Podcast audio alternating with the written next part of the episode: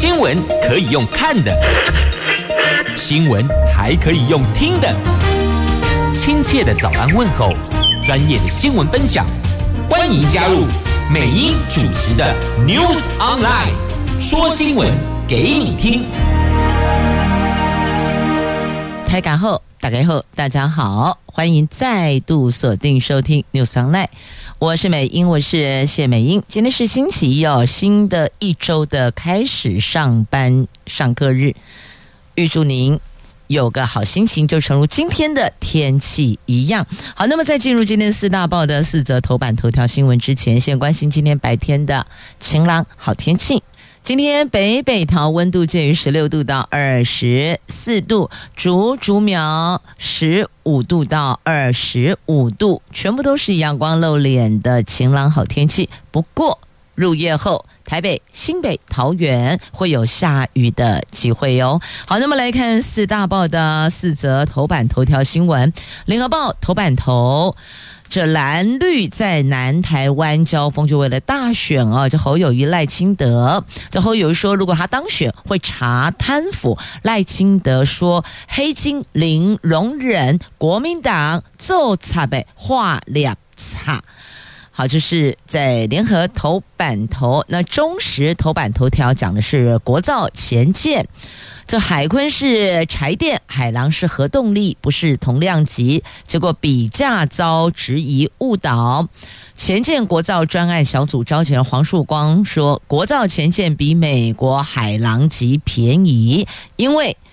距离大选不到三十天呢，这个前建国造案成了朝野攻防的焦点。因此，在这一环被质疑，黄曙光特别跳出来做说明澄清。《旧时报》头版头条，这抖音成了影响认知平台，所以中国介入选举，抖音也是其中一环，锁定青年族群，散播威吓。好，这是今天《自由时报》头版头条的新闻。那么再来，《经济日报》今天头版版面整个是广告，所以翻开内页的 A two 话题版面头条讲的是股市，台湾股市新一波的资金行情，五亚啦。垮掉啊！这联准会的偏鸽派效应，法人跟集团做账、选举尬空等题材是有力的助攻行情，市场看好大选前挑战一万八千点。经济日报今天最大条是股市，接着我们来看联合报头版头条的详细新闻内容，是有关大选这三卡都南台湾交锋啊。这柯批前天攻绿营票仓，昨天到桃园造势，那么侯友谊则是到台中拥咖聊瑞气，赖清德则是固守本命区，在台南本命区。好，来看这三位就不赢诶大选的。候选人，这总统选战白热化，蓝白阵营连日强攻南台湾绿营大本营。那民进党总统候选赖清德的本命区台南市头号目标。昨天赖清德跟副总统候选人萧美琴回访台南顾票，国民党总统候选人侯友谊则是到高屏地区冲刺。蓝绿昨天再度为贪腐议题交锋。好，侯友谊说自己是三位总统候选人当中最。会办案的，当选后一定会查办拍料为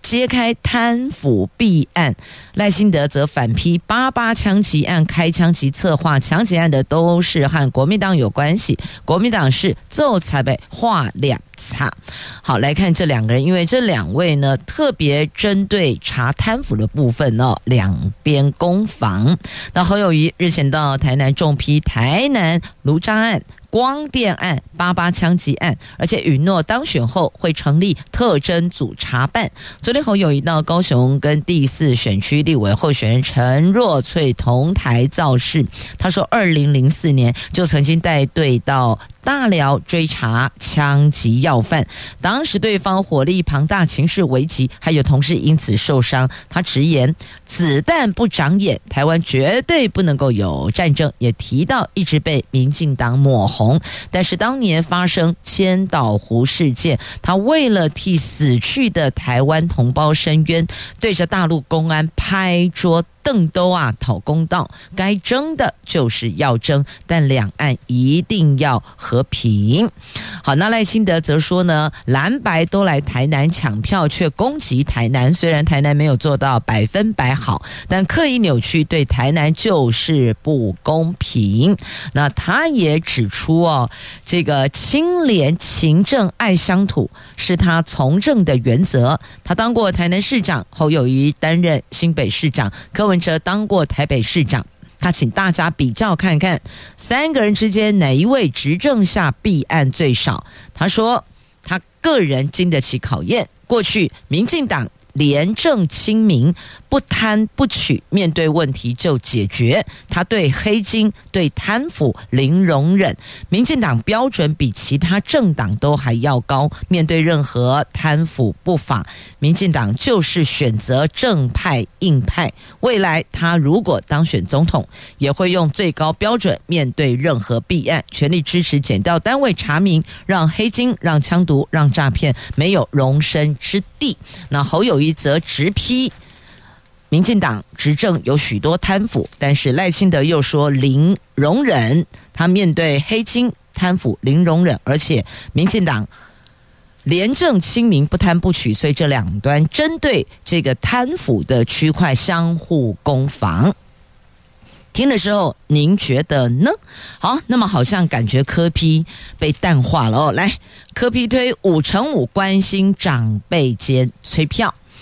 这柯比回他存在，他先到南台南台湾，然后再往北走回桃园办造势大会。他向年轻支持者喊话，回家说服父母亲。阿公阿妈就是他所谓的五乘五，每天五分钟关心长辈，希望台湾和谐社会先从家里做起，进行不走出家门的客厅革命。连续五天后，再拜托他们投给柯文哲，所以这个叫做五乘五，每天五分钟，连续五天，然后再。拜托长辈、阿公、阿妈、爸爸妈妈投票给柯批啊，这是柯批的五乘五关心长辈间催票。那柯文哲批评民进党还是在野党的时候，要党政军退出媒体；执政之后，党政军就是媒体。造成该扮演第四权的媒体没办法发挥功用，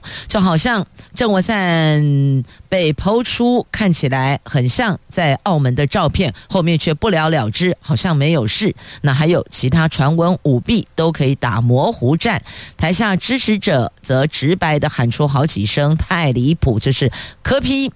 跑场。造势活动的时候，现场那么提到的五乘五之后，他当然也会炮轰民进党，因为现在执政是民进党，肯定会成为所有在野党攻击的主要标的。但是大家来听听看，这三组候选人的攻防内容是否有说服你？他所提出的、所质疑的、所辩驳的，您是否觉得这个说的、讲的有道理呢？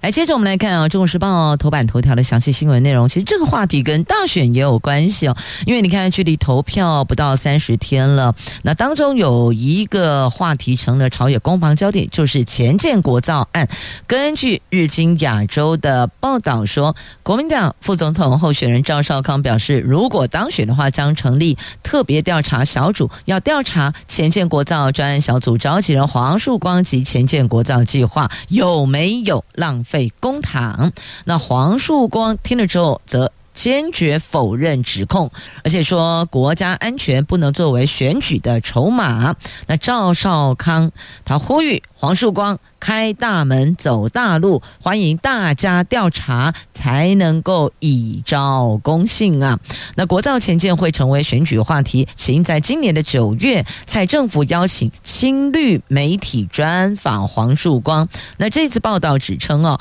二零二五年能够完成三艘国造前舰，更谈到有厂商因为没有标到，就把资料丢给中共大使馆，还说为了蝇头小利，有一位立委一直在搞。那前海军顾问郭喜便指明是国民党立委马文君，而且指控马文君把资料给韩国。好，所以呢，这事儿就是这样起来的哦。黄树光点燃了这。一道战火，那蓝营则反击喊查案，查清楚，讲明白，以昭公信。所以其实哦，不管什么事情哦，是真是假，只要攸关到公堂，都应该要对所有的百姓国人说清楚，讲明白，不是吗？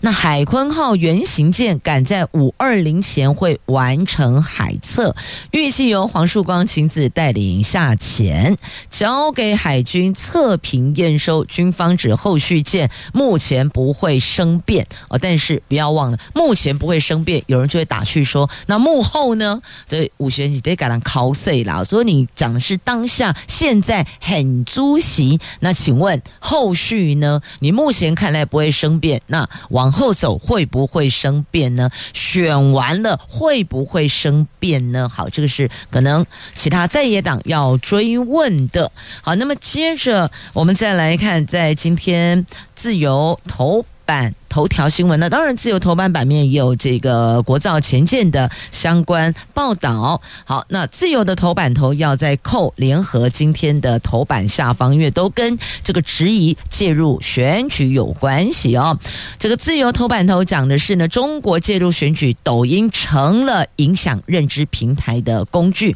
那么联合头版下方则是连日来自由时报头版头条提到有里长被剪掉约谈，怀疑到中国旅游。是另外一种中国介入选举绑桩的方式。那么，联合头版下方则是台北市长蒋万安质疑减掉介入选举，怎么说呢？他意思是指四十一位里长遭约谈，这是另外一种介入选举的操作模式。而蓝营说这个就是制造寒蝉效应。那北检则说是依法侦办，并没有针对性。好，我们把这两则并成。在台湾明年大选投票日越来越靠近了，中共介入选。选举重点锁定青年族群，首拈中国问题的官员说，明年总统大选各党候选人大势已定，因为青年族群选票具有关键性影响力，是中共现阶段发动对台湾认知战的重点。抖音扮演主要影响年轻世代的认知平台，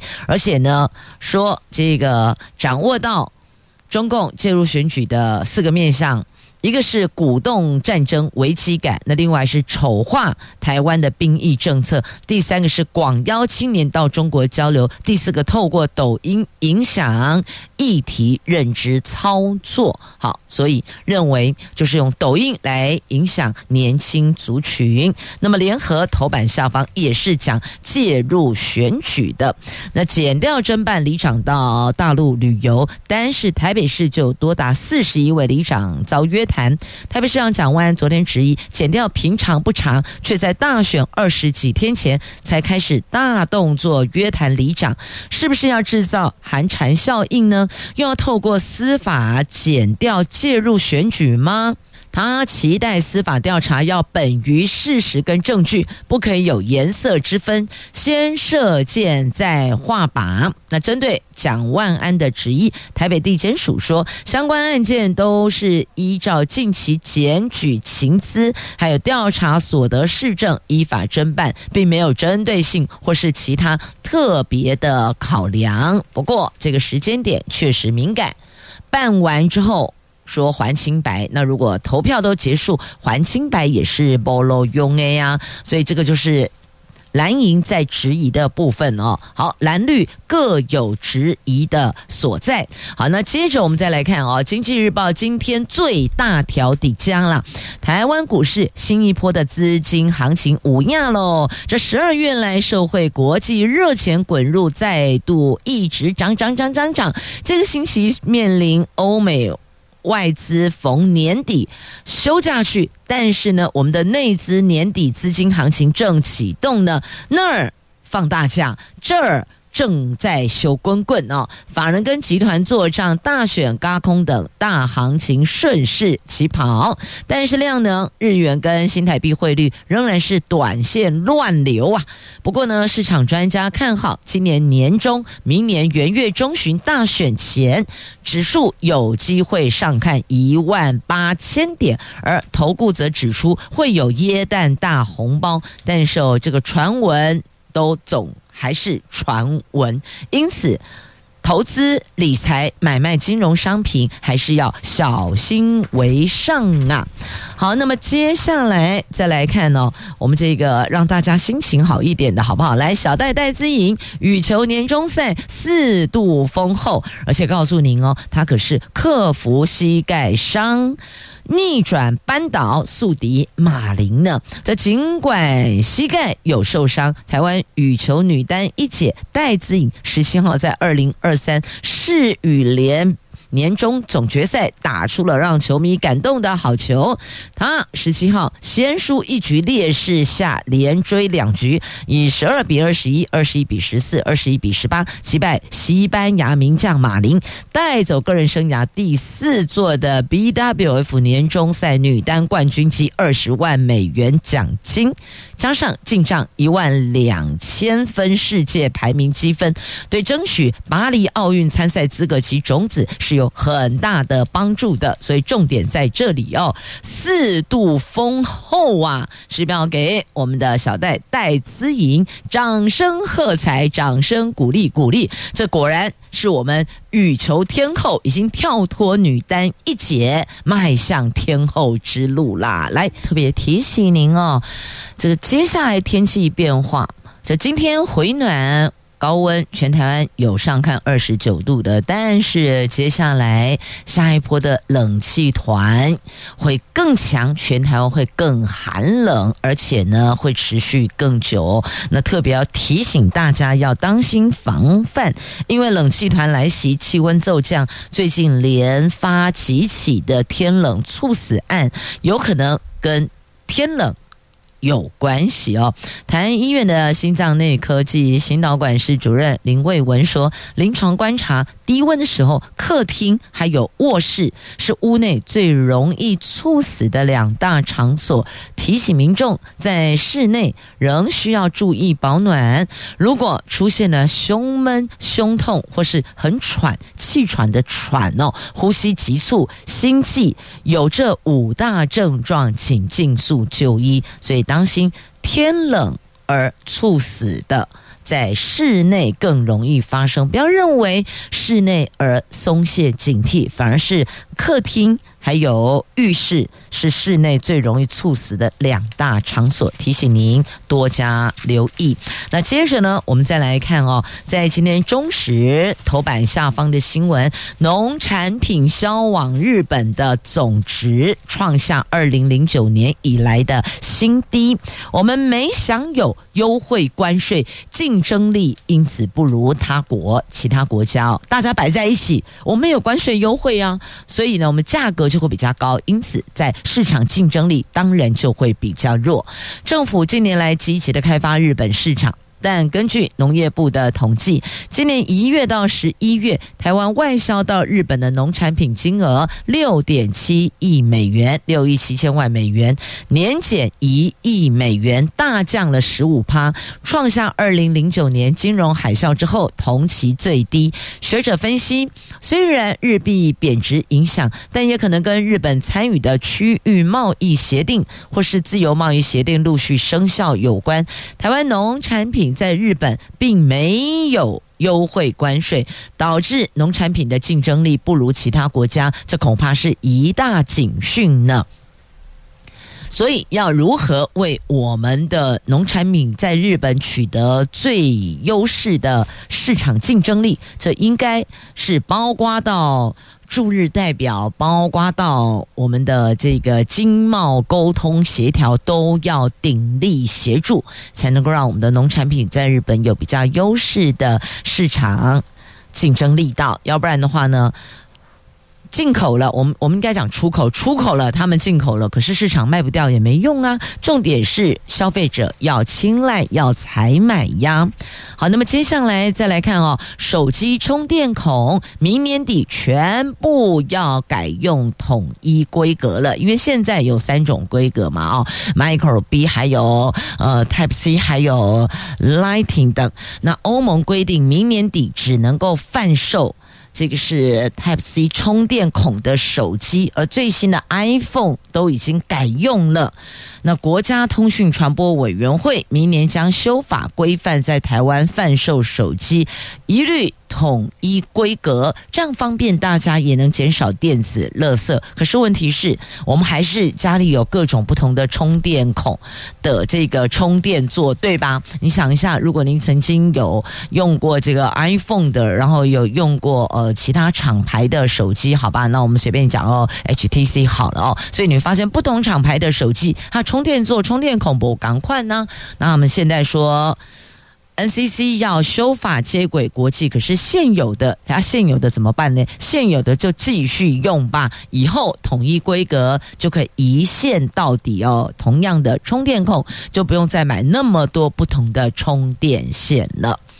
好，接着再来看我这个堆回收蟑螂清零，屋主判赔，因此要提醒大家哦，做资源回收非常好，环保永续，但是你得把它整理妥当，不能成为另外一种环境的乱源、脏乱的乱源哦。那么有房屋的屋主因此被开罚了。那么邻居获得慰抚金，这有时候如果邻居堆放杂物、堆放这一些回收的资源啊，资源回收品哦，这个没有整理好，没有整理妥当哦，没有适时的定期的清理，越堆越多，那确实对环境脏乱，也对卫生会有影响。那还有。这堆下去，蟑螂就来筑屋了，小强就来入侵了。在新北市三重区有七位民众，他们是集体控诉某一位邻居，他们在家里住处堆放大批的资源回收物，造成环境脏乱、蚊虫肆虐，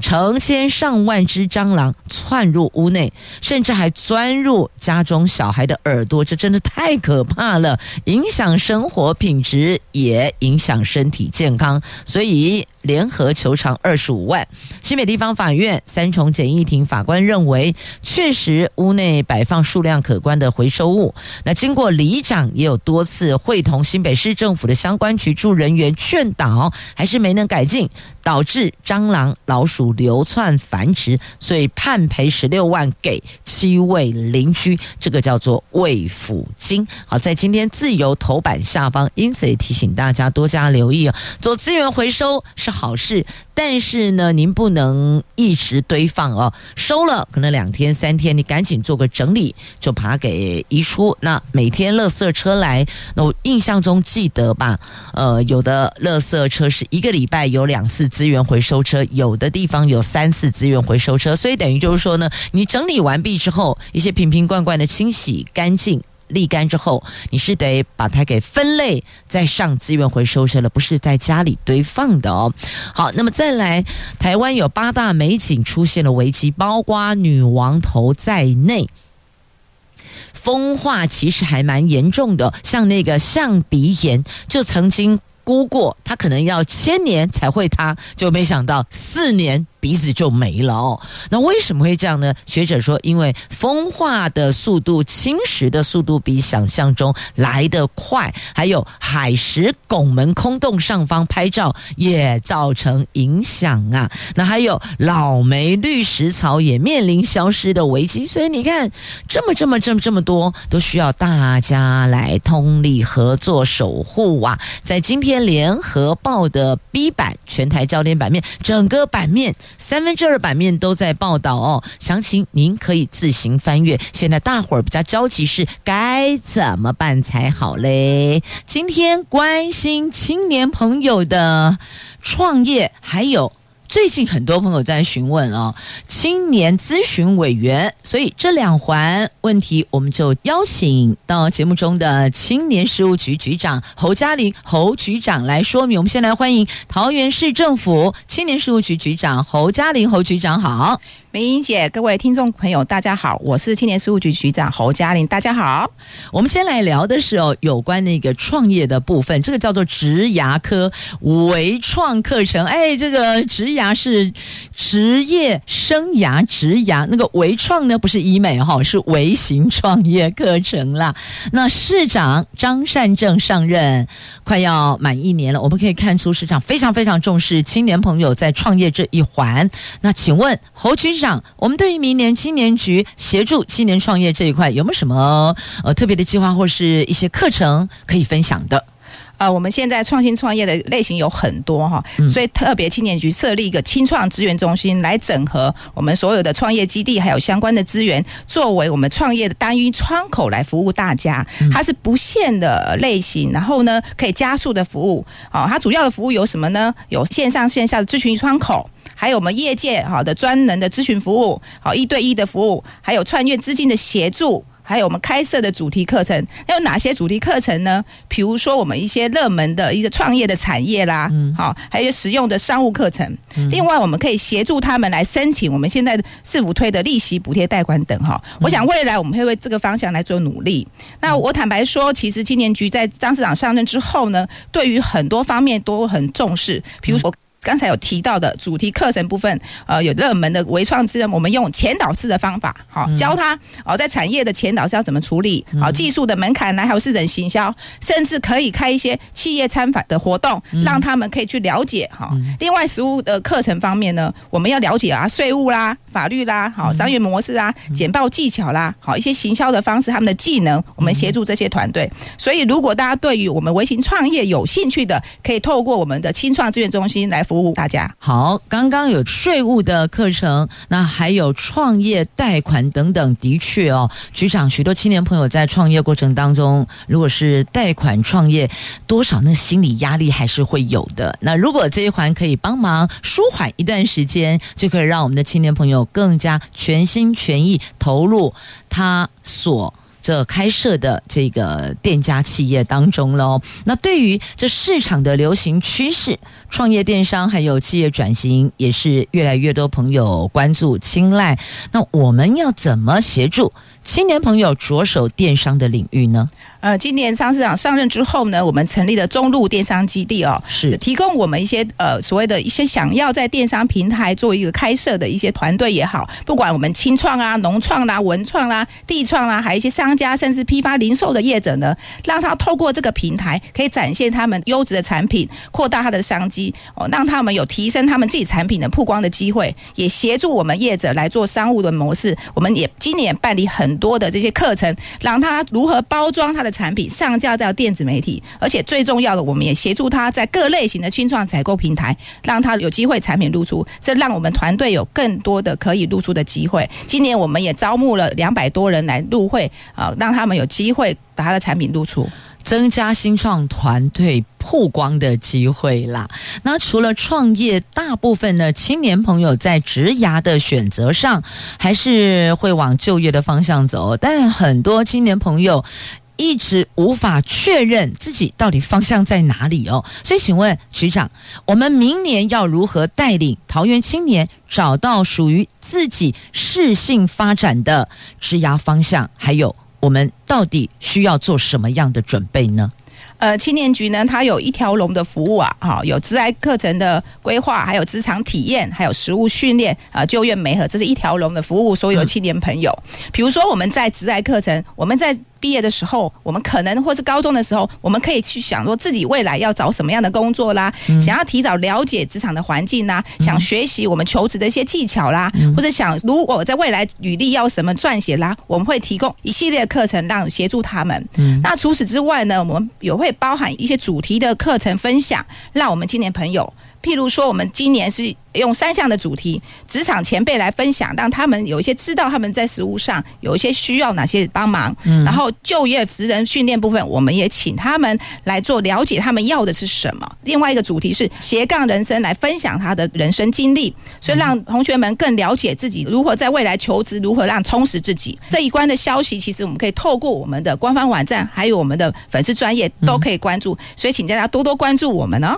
好，所以哦，针对局长刚刚所提的内容，如果有哪一环您是想要再深入了解的，可以登录桃园市政府青年局的官网或是粉丝专业，在这里都有第一手的讯息消息，包括了刚刚提到的创业课程，还有如何协助职涯的选择，还有需要做的准备，这里都有必要相关的资讯提供给您。好，来侯局长在节目上都有特别提到了我们青年朋友的职涯的创业的协助哦，那另外体验的区块是不是也跟我们来分享呢？对，我们今年办了五十几场的一个体验哦，我们带青年朋友去参访企业的内部，了解他们食物的运作，还有知道他们的环境啊、产业的趋势的认识哈，借由可以了解他们对职涯的兴趣啦、拓展视野啦，还有让他们职业方向，而且提早做职涯的一个规划。我想这样的方式可以让我们这些青年朋友更知道，他不管在未来他们在选择科系上，或是我们在一些就业方面，我们来做一个选择。例如说，我们今年就有去中华电信呐，好让他们做一个五 G 的应用的体验，让他们知道说这个运用可以落实在相关的设备啦、情境啦，知道五 G 现在未来的发展，更了解说，哎，原来这个不同的产业别它有不同的技术，所以我们要让自己可以更充实，让对他未来在就业方面、求职方面更有一些呃带领大家。那除了我们中华电信，其实我们有类别有很多哈，比如科技类啦、生活应用啊、媒体啊、文创，这主要还是以我们现在同学们比较喜欢的一些类别，让他们来去了解未来的趋势。嗯，那除了青年就业创业的议题外啊，我们跟其他县市青年局对照起来，我们桃园很特别有公共参与科。这公共参与科就鼓励青年朋友参与公共事务。所以，请问局长，我们现在有许多富有热诚的青年朋友都很关心桃园的公共议题，也有许多不错的意见提供，让桃园可以迈向更加。国际化更先进的城市哦，那青年区有提供什么样的一个发声管道给这些愿意分享的青年朋友呢？桃园是我们青壮人口哈入住的最多的一个城市，也是我们最最友善的一个城市。由于市长上任之后，非常重视青年这一块，所以大家也推了很多的青年的政策，也重视青年的声音。所以我们从一百零五年呢，我们有就一个呃青资啊桃园市政府青年咨询会的成立，今年是第四届了哈。那市长呃这一次呢，我们特别的调整一下，我们明年我们第五届一些所有的内容，因为我们除了之前的高中、大专各社会青年主持。层之外呢，我们特别今年增设了，比如说新住民啦，还有一些原民啊，还有一些特别的高中啊、大学啊，好大专院校，我们有保留一些席次，让这些同学们可以多多的机会来参与哈。我想每一次我们透过定期的会议，让市长听到青年的一些声音，好让他们未来在公共参与更加的落实。那我们其实今年原来的是呃三十一到四十一位，现在我们错编到五十一位到五十三位，有增加了，有增加了。另外呢，我们也。进行的四个组别来进行分类，让他们在各组别上可以发挥自己的一些想法，甚至一些意见，甚至我们可以让他们更成长哈。我们规划了智慧生活啦、国际展望啦、呃文化发展啦、公共参与啦哈。那这个议题呢，让大家可以多发想，甚至找一些业界优秀的青年朋友们一起来共享盛举啊。那现在已经开始来报名了啦。呃，我们现在报名到截止到明年的一月二号，所以欢迎大家多多来呃来甄选啊。希望大家都可以成为我们青年呃青咨委员的一份子。是，那么。结束办理面试后，在什么时候会成立大会呢？呃，我们会在我们今年的呃青年节来办理这个大会，而且市长会亲自出席哈，来跟所有入选的所有的青咨委员来做一个交流，甚至办理的一个呃愿景的座谈，听听我们这些青年朋友对未来桃园市政的发展有哪些期许哈，可以未来可以提供我们市长在提供在青年政策方面可以做一个参考，让我们青年共同一起打拼，看到桃园青年的能量。好，就是三月二十九号青年节会办理第五届的青年咨询会的成立大会，市长也会亲自与会哦。那么，局长，如果我们的青年朋友除了关心公共议题，他还能做什么样的公共参与，做出为社会、为国际的贡献呢？现在我们青年局一直在做有个志工，不管国内外的志工或是国际的志工，我们都有。嗯嗯、那我们今年特别成立了一个淘金志工队，等于属于桃园自己的青年志工。我们目前呢已经有一百多位了哈。然后我们今年办理了八场不同的主题，让这些志工团队可以来服务大家。不管我们青银共创啦、社区防菌啦，或是大群的呃一些亲子共赢啊这些方面，还有照顾孩童这些，我们都来做一些服务，让大家感受到我们青年的力量，甚至。另外，我们有跟一些企业合作，办一些街头的近邻的排放的推广啦，还有一跟黑沃咖啡做一个长者的陪伴，